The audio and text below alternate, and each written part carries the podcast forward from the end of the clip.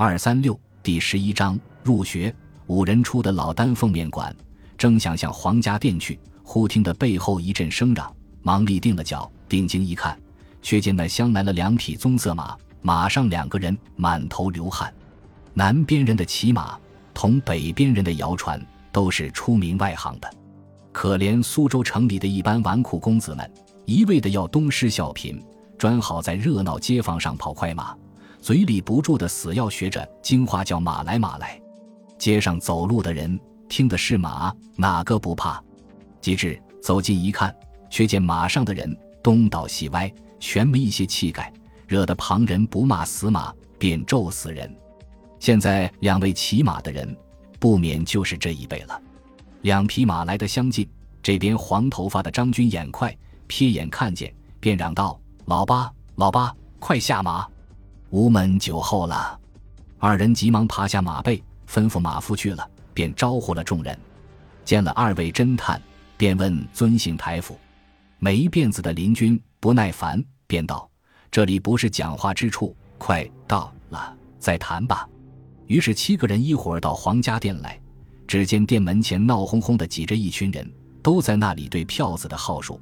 门前雪白光亮的挂着一盏假水月电灯。照得如同白昼一般，二位侦探随着一群人才至店门。忽然店里的人纷纷拥出，一霎时走得干干净净。只见柜台里面的几位伙计，也有拨着算盘结账的，也有急忙穿了长衫预备出门的。只有一个小伙计立在柜台上，开那柱上挂的一架自鸣钟，其实短针正指在八点钟上。那小伙计方开好钟，扑通往下一跳。却却没辫子的林军赶进店门，两个人都是出其不意，正撞个满怀。林军大怒，拖起那小伙计便打，起只手还举得高高的，那孩子早已放声大哭起来。后面那位长刘海的抢前一步劝开，方算了事。那林军兀自王八羔子的乱骂，一手指着那孩子，向黄头发的张军道：“你看这小小奴才，岂岂不野蛮？”人家一双袜子，全全被他踏龌龊了。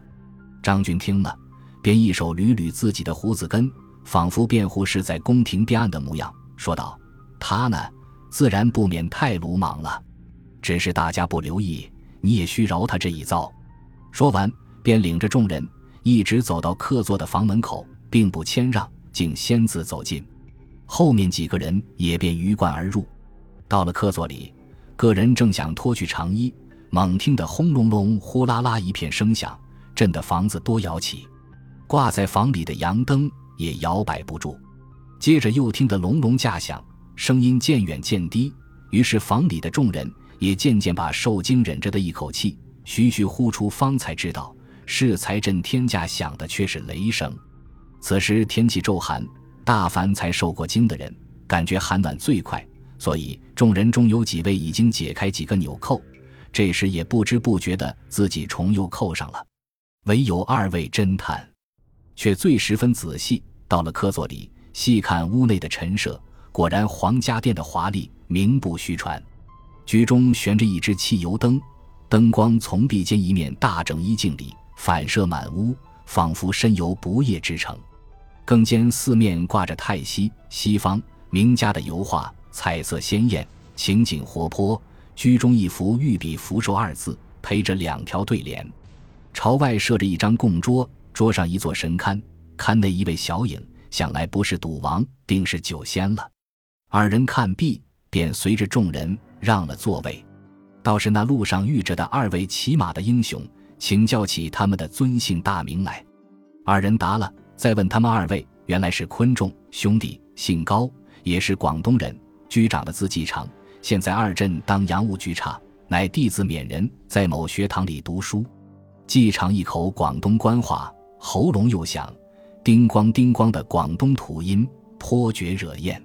他觉官气熏人的高谈阔论，讲的无非是院上是他老师，首府是他至交，还不时的掏出那白石的鼻烟壶来，搁在手里修个不住。那位缅人却早溜到屋角里，同长刘海的妙君。开那秘密谈判，忽然妙君立起来，向众人说道：“顺利到此刻还不来，真是岂有此理！吴可又要反兵做主了。那高继长不待说完，早大声说道：“好姐，好姐！广东人称好极好极的别音。”吴爷手痒的煞熬不住了。那没辫子的邻军听了，也道：“吴赞成。”吴去看那野蛮的小小畜生去，怎么客到了半天，茶都不不送来吗？说了，便要出门，一只脚才跨出门，便被一人抱住，把他吓得非同小可，啊呀了几声。众人定睛一看，只见主人黄顺利早已进的房来，把邻军推开，方向众人笑逐颜开地道了歉。一眼看见二位侦探，立刻收回笑脸，向二人打量了一会，忽然又摸摸自己身边，说道：“啊呀，轿子里的东西还没有取出来，待吾看了来。”说罢，便反身出屋而去。此时众人都不在意，唯有二位侦探面面相觑，白眼镜的捏着五指。做手势对谈，原来他二人都经手谈之术，旁人看了并不留意，他二人却暗中密传秘籍。这种手谈术，现在泰西各国聋哑院都用着谈话，但是英法文只有二十几个字母，辨别自然容易。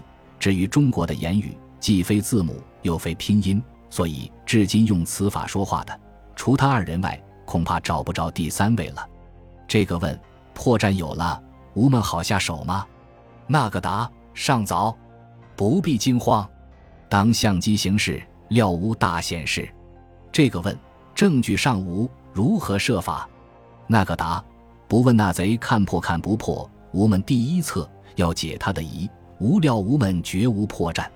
不过贼人心虚，防于生客，故意作此怪状。吾们只做不知，将计就计，方可再想他法。果然，二人一问一答，并无一人查破隐情。那没辫子的邻军还个个的背着黄顺利，骂他下人不该下得如此地步。黄头发的张俊笑他杨先生胆小，他便恼羞成怒。二人几乎吵起嘴来，幸亏个人劝开，方算没事。那高继长却是口里含着象牙的短含烟袋，那嘴子是翡翠的，便不知不觉的一时五色并列在一块了。怎么叫做五色并列呢？原来他鼻子下面鼻烟插的满嘴唇全是，鼻烟是黄色的，鼻子是赭红的，烟嘴是碧绿的，烟管是雪白的，趁着指望的长久不肯长的胡子根是墨黑的。你道这五色配的整齐不整齐？他抽了几口烟，踱着方步，咕噜道：“这种主人真混账，取东西也好叫佣人去取，怎么丢着客人不来赔？”真是岂有话犹未了，只见方才那个小厮跑到门前，口称先生请妙少爷快去一遭。那长刘海便赶紧出去，不多一会便走进来。黄顺利也跟在后面。高继常见了，把他一把拖住，要他赔怠慢客人的礼。他也无可无不可的做了一个揖，口里说道：“你说今天要回镇江，怎么不去？”说话时，两只眼睛。不住地向二位少年打量，高继长忙把二位侦探的假履历先告诉了他，顺利便假意过来向二人招呼，又谈了几句，无非讲些屋里的精致美观。顺利又签了几句，高继长催着要看牌，顺利便叫了小厮进来，准备好了，先说要分两桌。后来黄头发的张军再三推脱，不肯入局，那戴蓝色眼镜的金军罗师福也称不会，方只摆了一桌。就是高继长、没辫子、长刘海同白色眼镜的蔡军四位，其余四位却围着旁观。